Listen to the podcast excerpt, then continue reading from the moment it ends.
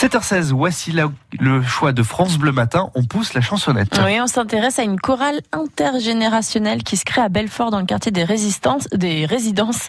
L'association Domicile 90 lance cette année Génération, euh, composée d'ados et de seniors, une vingtaine de personnes en tout. L'objectif, c'est de tisser des liens grâce à la musique et d'éviter euh, l'isolement pour les personnes âgées. Adeline Divou, euh, vous avez donc assisté à la première séance du groupe au, au Centre culturel et social des résidences. L'association Domicile 90 a missionné Younes Watik pour diriger la chorale.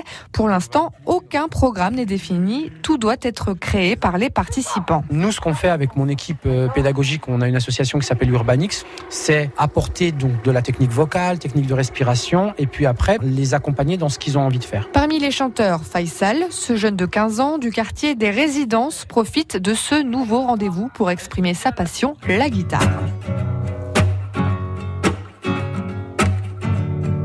Il y a un partage de musique.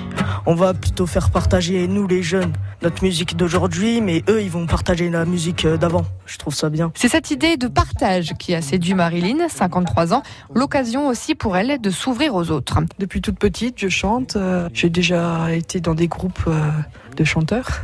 Je fais du karaoké, je chante tous les jours chez moi. Et dans son répertoire, il y a les chansons d'Edith Piaf. Allez, venez, Milord, vous asseoir à ma table. Il fait si froid dehors. Ici, c'est confortable, laissez-vous faire.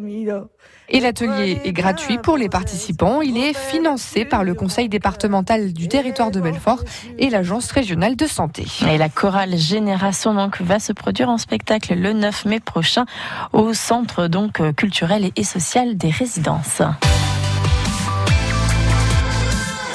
France Bleu Belfort Montbéliard.